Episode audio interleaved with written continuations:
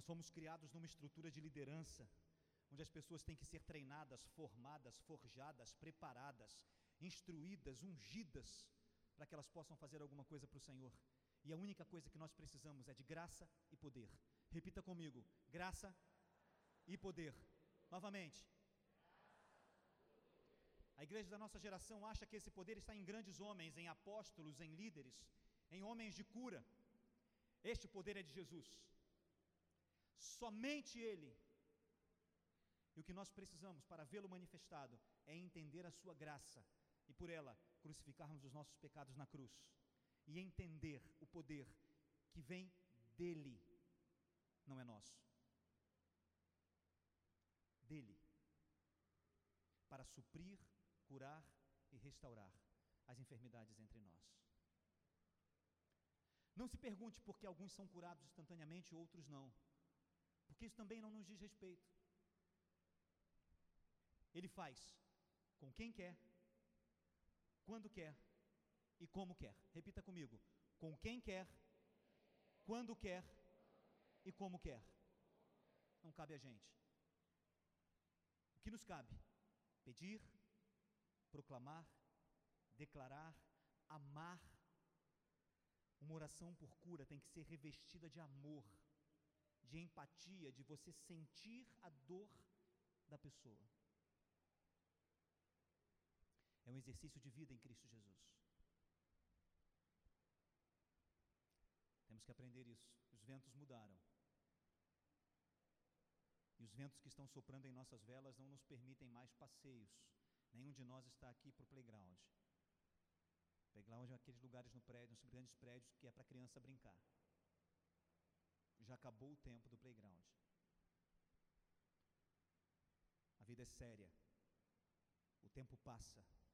E cada dia que passa, a volta de Jesus está mais próxima. E existe gente que precisa ser alcançada com a graça dele, com a graça dele, não é com esse evangelho financeiro, não, com graça, evangelho do reino, que produz de fato arrependimento consciência de pecado. Amém? Está claro isso? Amém. Hoje nós tivemos um encontro, juntamos as panelas no almoço, foi muito, muito, muito precioso. Eu acho que hoje nós tivemos talvez o melhor encontro de todos que nós já pudemos ter. Quantos estavam aqui? Quantos concordam que esse Ajunta Panela foi um dos melhores que nós já tivemos? O mas eu acredito que nós teremos um ainda mais gostoso no dia 31 de dezembro. Amém? Amém? Vamos nos reunir dia 31, é o último dia do ano. Nós vamos celebrar ao Senhor. Vamos receber a sua palavra, uma palavra rápida, breve, objetiva, e depois vamos usar a maioria do tempo para fazer aquilo que nós não podemos fazer sozinhos. Comunhão. Eu posso orar sozinho, eu posso adorar sozinho, eu posso proclamar sozinho, mas eu não posso viver comunhão sozinho. E quando nós nos reunimos, a coisa mais preciosa não é a comida, não é a bebida, é o prazer de estar com meu irmão. E na verdade a gente fica aqui ensaiando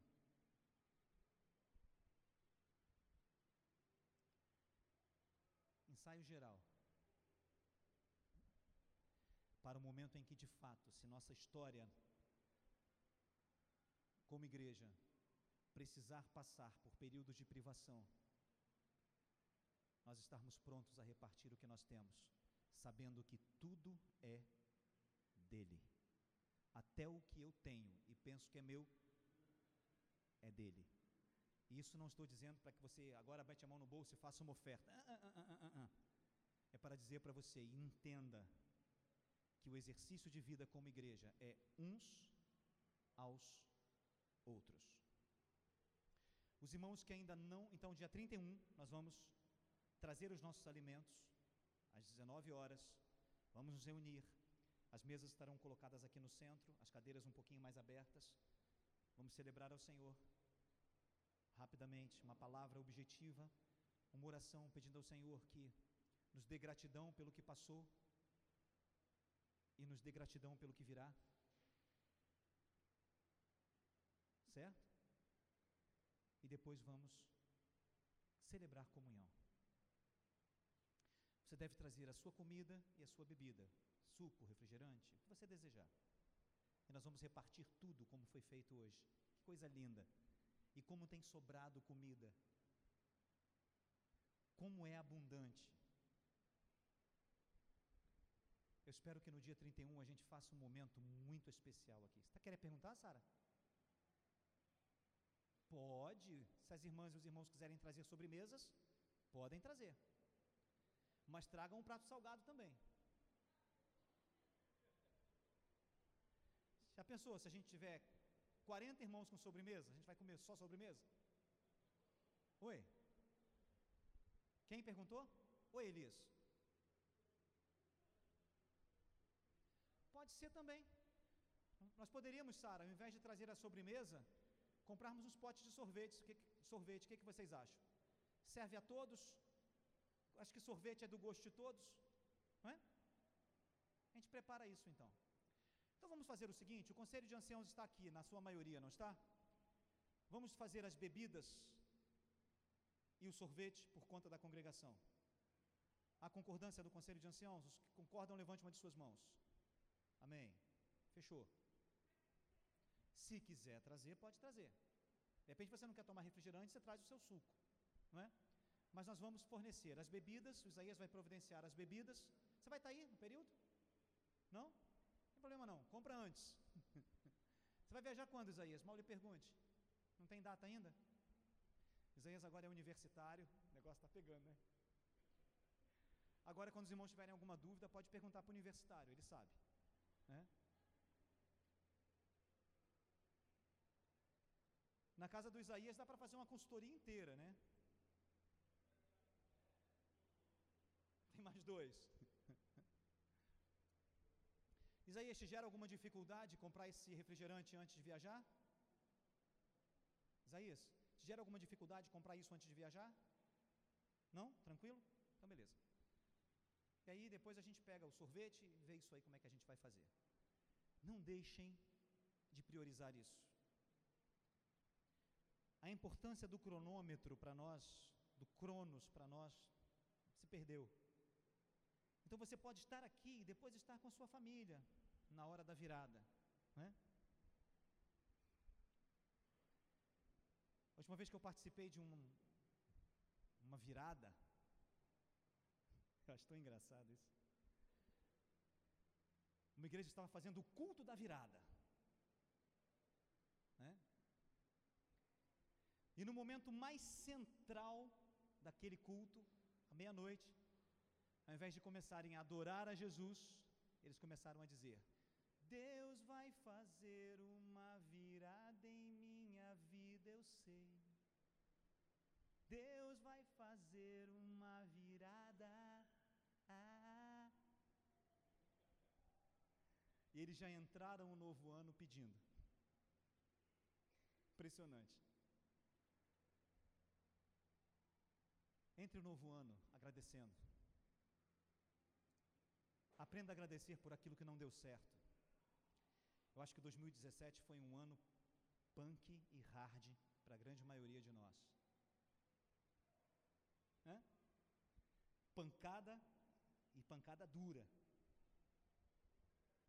Né? Que? É? Quer uma virada diferente? Tenha um coração agradecido.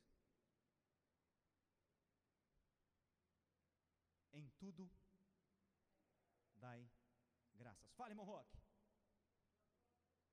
Ué, fala comigo, irmão Roque.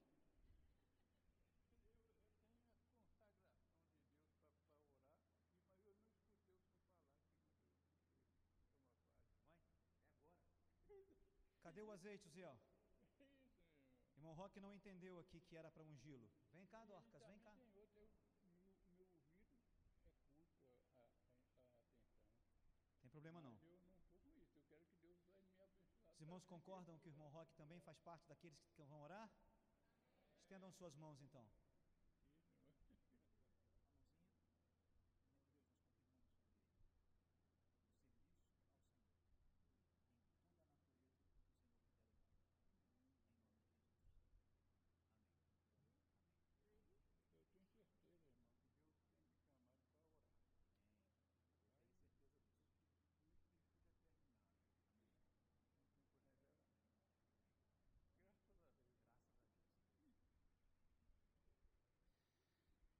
Tempo atrás eu venho sentindo algo no meu coração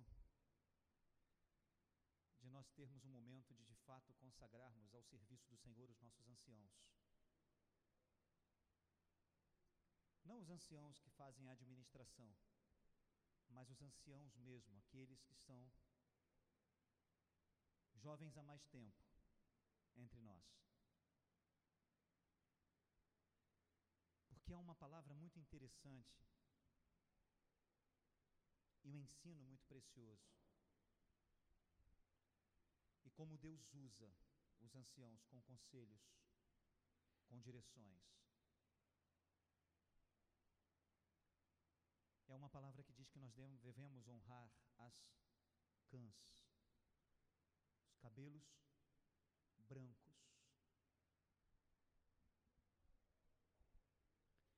Você não, Nelson, você é garoto ainda. Eu também. Esses dias um irmão passou por mim e falou assim: Pastor, você está fazendo curso para Papai Noel? Eu falei: Não. Oi, Elisa, fala. Sim, anciãos e anciãs. Certo? Estou esperando uma direção de Deus para trazê-los à frente num dado momento e os consagrarmos de fato como voz de conselho para nós, como voz profética sobre nós.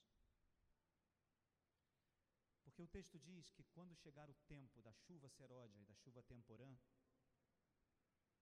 derramarei sobre vós o meu espírito. E o texto diz: os vossos velhos terão sonhos.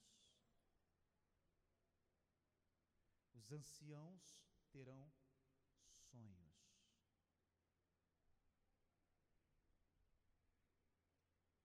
Creio que é um dos passos temos que cumprir no próximo ano. Maldita é a geração que não ouve a geração que é antes dela. Porque é na geração anterior que nós tem, temos como aprender.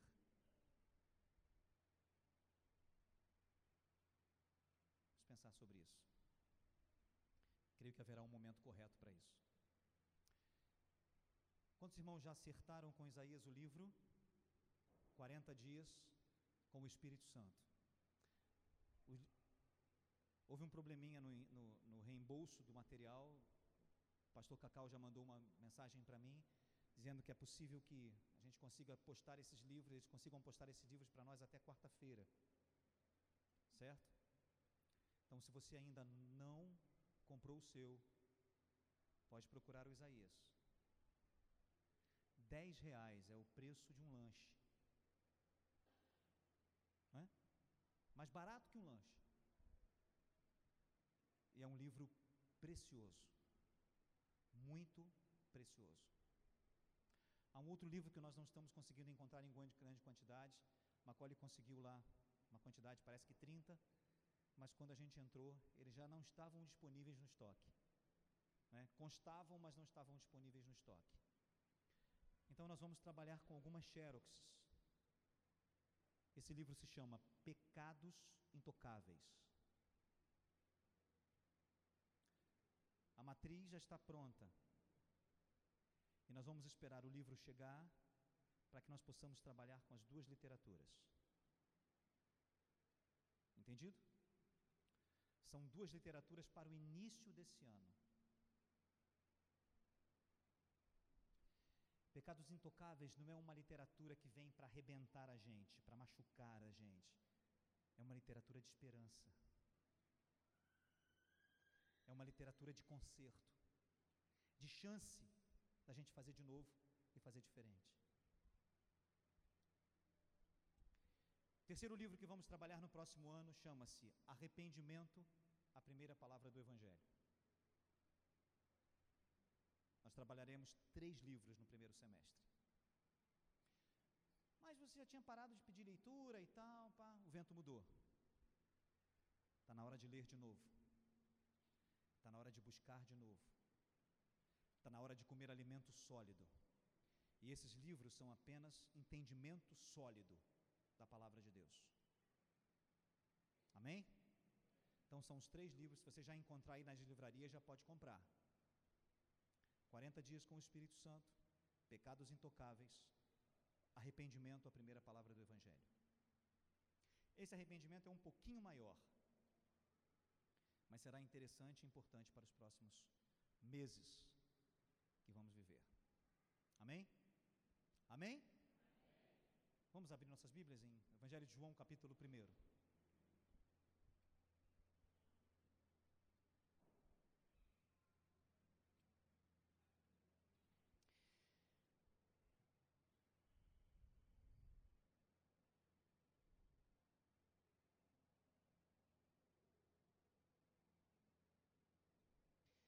Semana passada nós começamos a abrir o texto de Efésios mostrando que tudo que nós temos de Deus nos foi dado em Cristo Jesus. Repita comigo: tudo, tudo que Deus tem para mim me é dado em Jesus. Ele é tudo em todos. Amém? Está claro isso? Não é a religião que nos dá? Não é o compromisso religioso, não é o voto, não é a promessa, não é o desafio, é o relacionamento com a vida dele. E tudo que ele fez é nosso, à medida em que ele vive dentro de nós. Vamos começar a caminhar um pouquinho agora eu brinco com os irmãos, eu falo que Maicon traz o saco de ração e a gente vai dividindo as porçõezinhas. Né? Quando o Maicon prega é aquele saco de ração e depois a gente vai quebrando e dividindo as porções. Veja o que está escrito em João capítulo 1. Acerca de Jesus.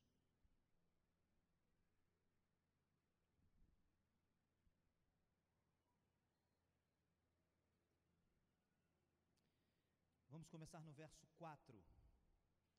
Evangelho de João, capítulo 1, verso 4.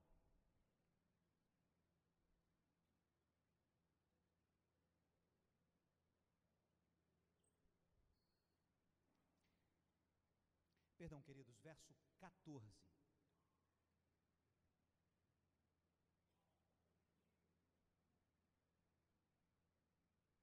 Juntos? Verbo.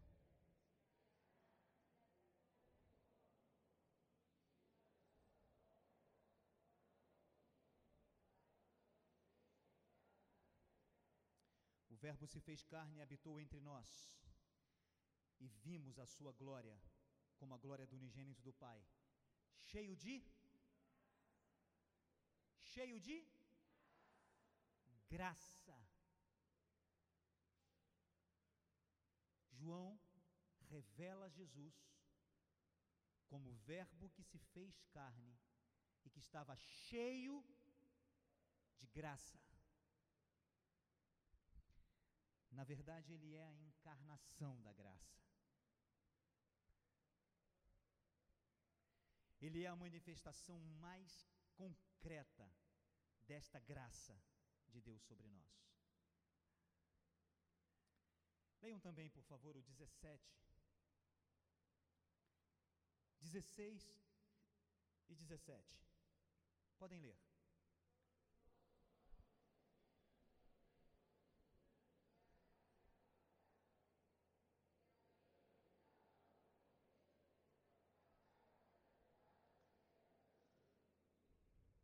A graça estava em Jesus, ele era cheio de graça e da, e da sua plenitude nós recebemos o quê? Da plenitude de Jesus nós recebemos o quê? Repita comigo: graça sobre graça. A plenitude de Jesus em minha vida é graça sobre graça. Não é bênção sobre bênção. Não é vitória sobre vitória. É graça sobre graça. Sabe o que significa isso?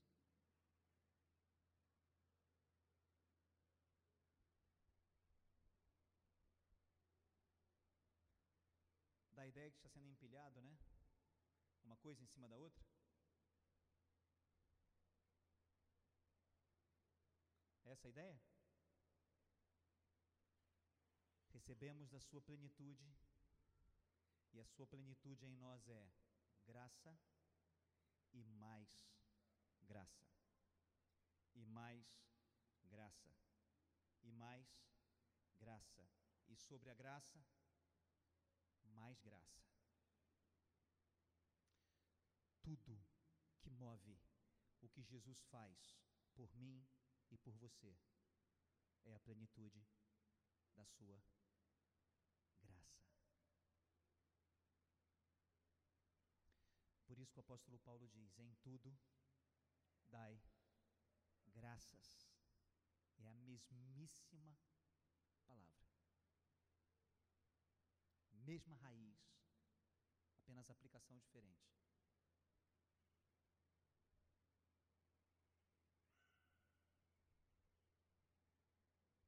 No 17, o que, que diz? Pois a lei foi dada por intermédio de Moisés, a graça e a verdade vieram por Jesus. Michael, nas últimas ministrações, as duas últimas ministrações, ele colocou exatamente, expôs exatamente o que o texto mostra. A lei nos traz consciência de pecado mas ela não é suficiente. A obrigação da religião, o conhecimento do que nós precisamos ser ou não devemos ser, não é suficiente. Conhecer o padrão não é suficiente. Para viver o padrão, nós precisamos de graça. Porque nenhum de nós dá conta, nenhum sequer.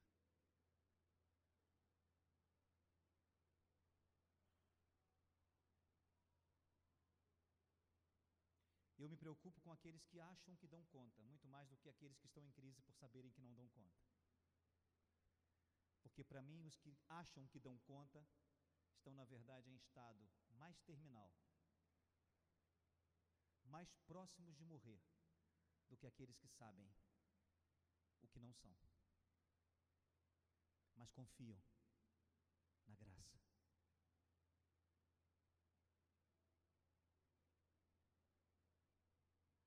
Está claro isso? Tudo que a gente pensa que é nosso, nos foi dado por graça. Nós não temos poder sobre nada. Nada. Vivemos por graça, crendo numa graça que nos dá. A graça. Ninguém está livre de absolutamente nada. Circunstâncias tristes, aborrecimentos, enfermidades, crises, dores, medos, nenhum de nós está livre disso. Mas o que nos sustenta e o que nos mantém é saber que nós podemos contar com a graça.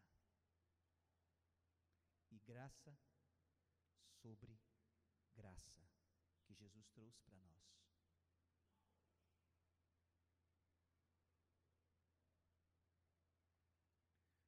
Isso tudo é dele. E por isso ele é tudo em todos. Porque a sua plenitude sobre nós é graça sobre graça. A única coisa que nós podemos contar no meio da aflição é com graça sobre graça.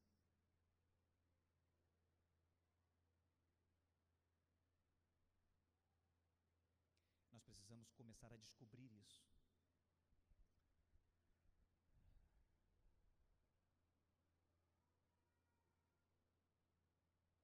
Abra sua Bíblia comigo, por favor, em Atos capítulo 13.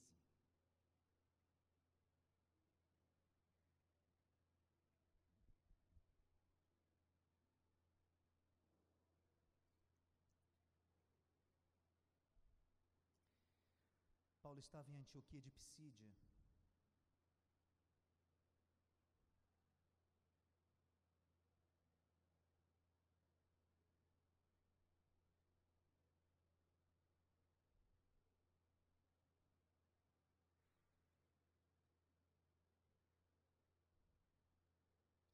depois de estar ministrando, compartilhando da graça de Deus numa sinagoga, ao se despedirem, no verso 43. E despedida a sinagoga, muitos dos judeus e dos prosélitos devotos seguiram a Paulo e Barnabé, os quais, fadando-lhes, exortavam para que permanecessem na. Hã? Alguém tem a versão perseverassem? Isso, é melhor do que permanecer aqui. Depois de manifestar o evangelho aos irmãos ali, Paulo e Barnabé, quando se despedem deles, estava em Tequid Pisídia ainda, não estava? Isso. Ele exorta os irmãos dali a perseverarem. Engraçado, não era no Evangelho, não era na fé,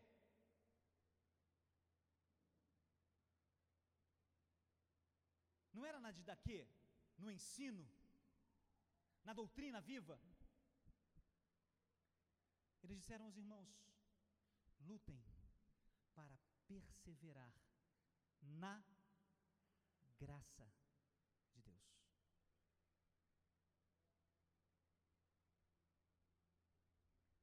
Então isso nos faz entender que a graça é algo que nós é algo que nós re, recebemos. Depois, se você tiver curiosidade de olhar isso, texto que citei ainda há pouco, capítulo 6, verso 8 de Atos, quando descreve Estevão, diz que Estevão era cheio de graça e poder.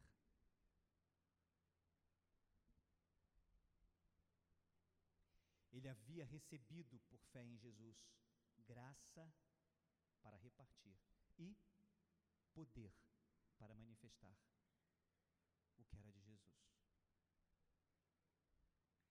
Perseverar na graça.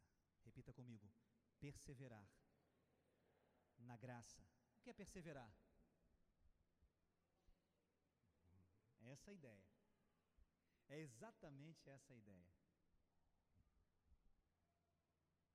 Há uns dias atrás eu estava conversando com a Roberta sobre isso como que muitas vezes nós que somos sanguíneos temos a tendência de ser gás de Coca-Cola, né?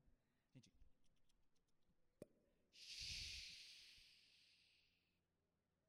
Acabou. Mas que que o evangelho espera da gente é que a gente seja pica-pau.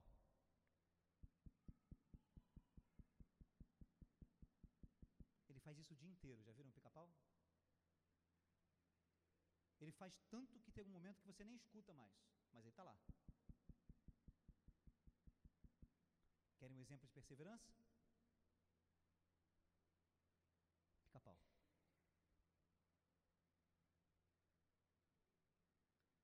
As primeiras batidas com o bico não fazem nenhum efeito na árvore, mas ele continua batendo. Eu imagino que aquilo ali não deve ser indolor. É, não deve ser uma coisa que ele não sente dor, é o bico. Mas ele continua batendo. Oi? Não entendi. A língua dele envolve o cérebro e absorve o impacto da pancada. Obrigado, biólogo. Mas ele não para até que o buraco seja feito. Dez minutos, nem começou. Quinze, né? mas no dia seguinte, lá está o buraco. O que eu espero é que nós recebamos graça sobre graça para perseverarmos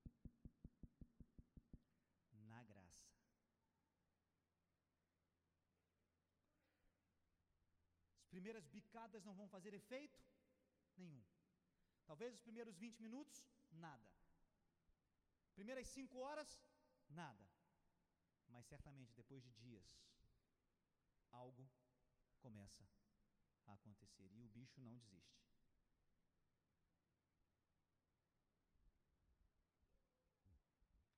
A religião nos ensinou a, nos ensinou a ser gás de Coca-Cola. A gente quer tudo rápido, e intenso.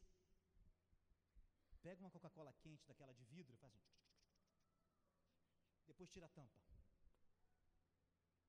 Vai fazer o quê?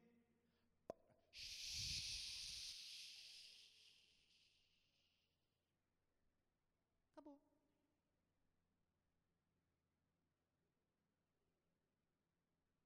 Você pode bater na garrafa, virar ao contrário. Acabou. Sal de fruta. Já fizeram sal de fruta? Abre o sal de fruta, joga dentro da água, ele faz o quê? Quanto tempo? Acabou.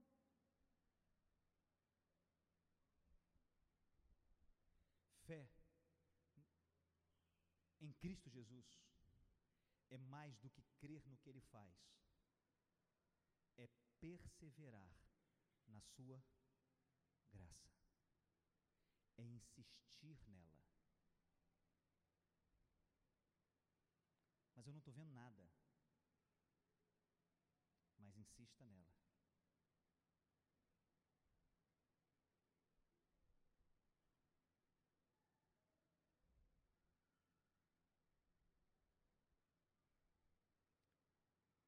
Não é shh, é. E no dia seguinte, e uma semana depois, até que algo comece a acontecer. 40 dias com o Espírito Santo é uma experiência fantástica. Ele propõe que você faça exercícios de capítulos de uma página e meia, todos os dias durante 40 dias. Porque 40 dias foi o tempo que Jesus jejuou no deserto. Foi? 40 dias? Foi. O que mais tem de 40 dias? Moisés no Sinai, Elias no deserto. O que mais? Tem mais? Tem um monte de 40 dias por aí. Então nós estamos pegando o símbolo dos 40 dias. 40 dias.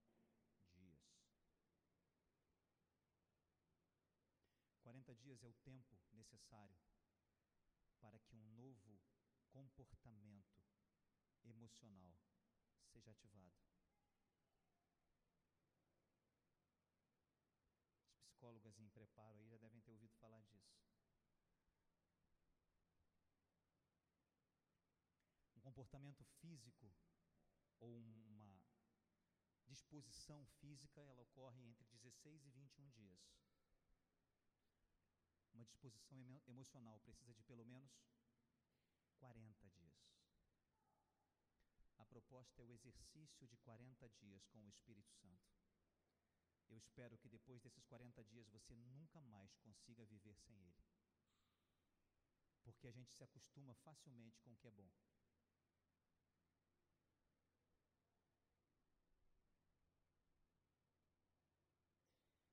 Vou falar um negócio para vocês. Eu sempre gostei muito de café. E achava que não tinha muita diferença. Café é café. Até o dia que eu procurei o café que eu usava, eu não encontrei e encontrei um tal de melita. Estou fazendo propaganda de graça, não. Mas a gente se acostuma com o que é bom.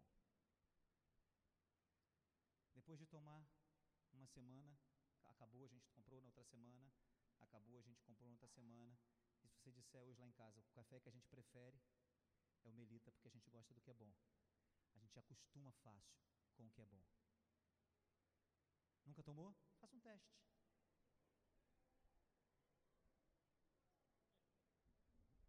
Não sei se vai ser bom, porque gosto é gosto, né? Mas para quem gosta de café forte, daquele que fica a cica na boca,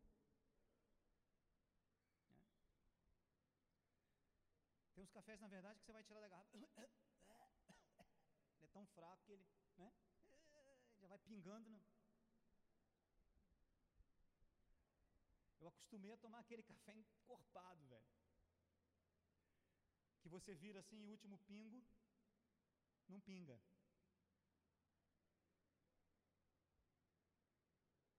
Mãe também, né, mãe? Tá rindo, né?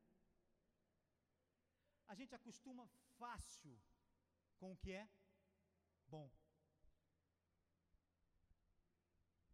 Eu espero que viver 40 dias com o Espírito Santo debaixo da graça seja algo que a gente diga assim: não dá mais para viver sem isso.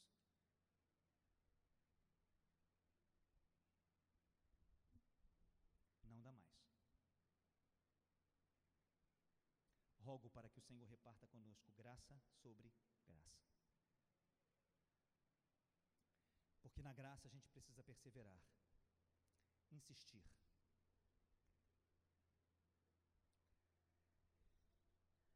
Atos capítulo 20. O apóstolo Paulo está se despedindo dos irmãos de Éfeso. Na verdade, ele estava em Mileto, e de lá ele pede para que se chamem os anciãos da igreja de Éfeso. E ele passou três anos em Éfeso. Diz o texto que ele ministrava de casa em casa todo o conselho de Deus. E de Mileto ele manda chamar então os líderes de Éfeso, da cidade de Éfeso, da igreja de Éfeso, e ele começa a falar daquilo que estava preparado para ele, do que Deus já havia mostrado que aconteceria com ele. Mas no verso 32, ele diz: Agora, irmãos, encomendo-vos a Deus e a quem? E a palavra da sua graça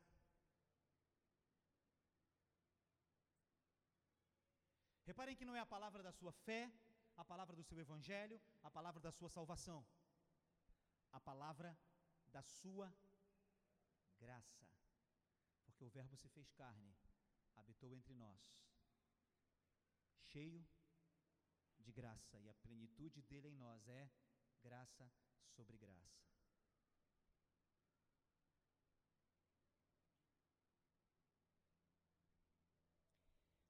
algumas coisas que a gente vê, mas não enxerga. Várias vezes eu me perguntei, e já ouvi vários testemunhos da diferença entre os dois termos gregos que tratam de palavra: logos e rema.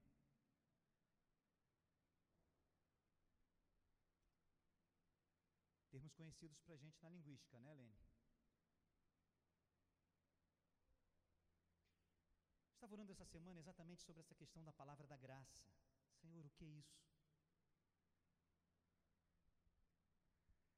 É incrível como algumas coisas o Senhor nos revela, Ele abre o texto. Eu gosto muito do texto que Maicon, do termo que Maicon usa. Parece que o Senhor tira os selos. Parece que aquilo estava ali, mas não há uma compreensão exata, até o momento em que ele tira o selo, e aquilo então se abre. Jesus é o Logos, a palavra viva, o padrão de Deus que se tornou carne. Ele diz: As palavras que eu vos tenho falado são espírito e vida. Ele diz: O as palavras, a rema que eu vos tenho falado é espírito e vida. E eu fiquei pensando sobre isso. O que é a palavra da graça? E o que é rema e logos? Logos é a palavra que se fez carne. Rema é a palavra do Logos. Rema é quando o Logos fala. E o que o Logos fala não é padrão para a cabeça, é espírito e vida. Coloca a palavra da graça em movimento.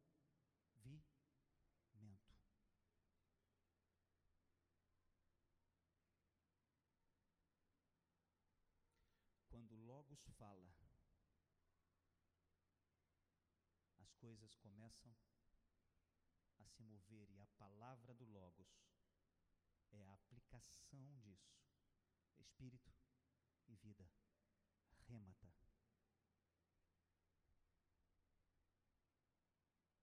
Alguns dizem que rema é a palavra profética. Logos é a palavra padrão, revelação para todos. Rema é a palavra específica, a direção específica. Passa muito perto do que eu entendo. Rema é quando Logos fala. É quando o próprio Jesus fala. Rema é a palavra da palavra. É a palavra falada, falando hoje.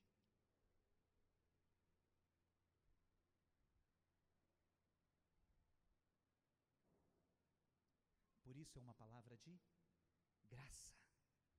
Porque a plenitude dele em nós é graça sobre graça. Graça sobre graça. Vos encomendo a palavra que vem da graça.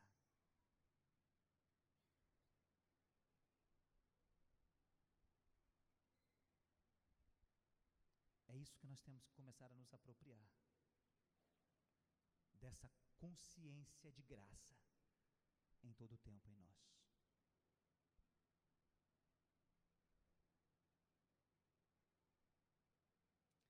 Dessa experiência viva com a palavra que funciona, que opera, espírito e vida, que revela a graça de Deus para nós.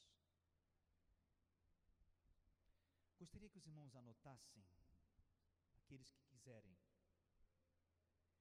porque eu havia preparado mais quatro textos para abrirmos hoje, mas o Espírito me disse que nós vamos parar aqui.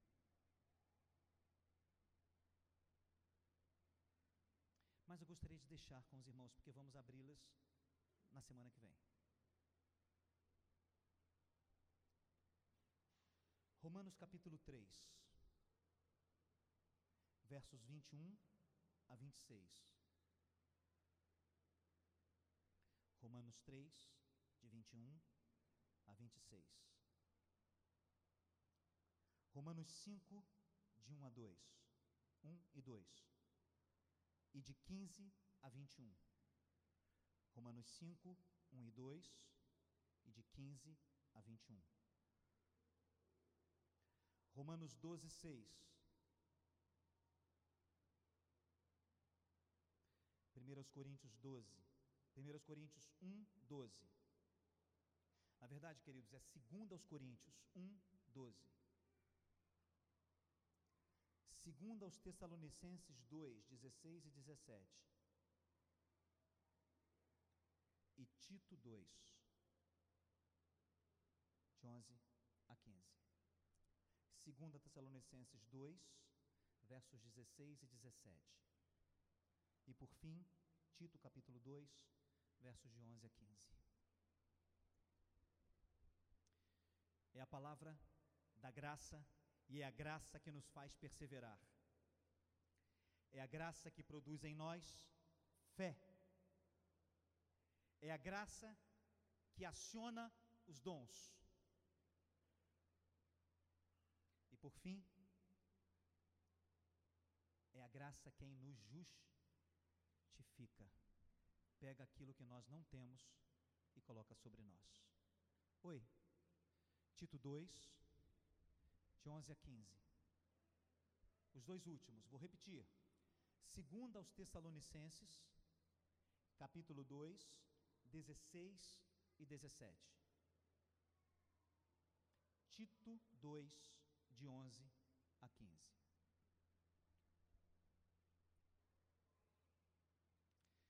Estava planejado de abrirmos esses textos hoje, mas do homem é a preparação do coração. A resposta certa vem dos lábios de Deus. Vamos ficar com essa consciência de que precisamos perseverar na palavra e que é a palavra da graça que nos encaminha. É essa graça que nos justifica, é essa graça que opera em nós os dons. É por ela que perseveramos não apenas perseverar nela, mas ela faz com que perseveremos em Cristo. Essa mesma palavra, essa mesma graça é o que produz em nós a fé. O crer em Jesus. Até isso que a gente pensa que foi a gente, só acontece pela Sua graça. Nós não quereríamos isso tendo a natureza que nós temos. todo homem sem Deus é inimigo dele por natureza. Como você iria querê-lo? Então, antes de nós o querermos, a graça dele nos quis. Nós não estamos aqui por um acaso. Nós estamos aqui por um plano. Um plano de graça. Eu espero que compreender isso nos constranja ao extremo, a ponto de não sermos capazes de vivermos por nós mesmos. A ponto de entendermos que o que é nosso não é importante.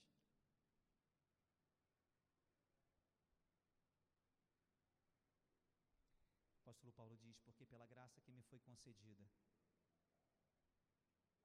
espero que nos foi concedida, espero que não pensemos de nós nem além, nem a quem do que convém mas pense com moderação, pensando de si mesmo na medida do que crê, e até essa fé nos é dada por graça. Convém que ele cresça e que eu diminua. Você quer uma palavra que expressa a graça? Convém que ele cresça e que eu diminua. Mais dele, menos de mim. Quanto menos de mim, mais graça.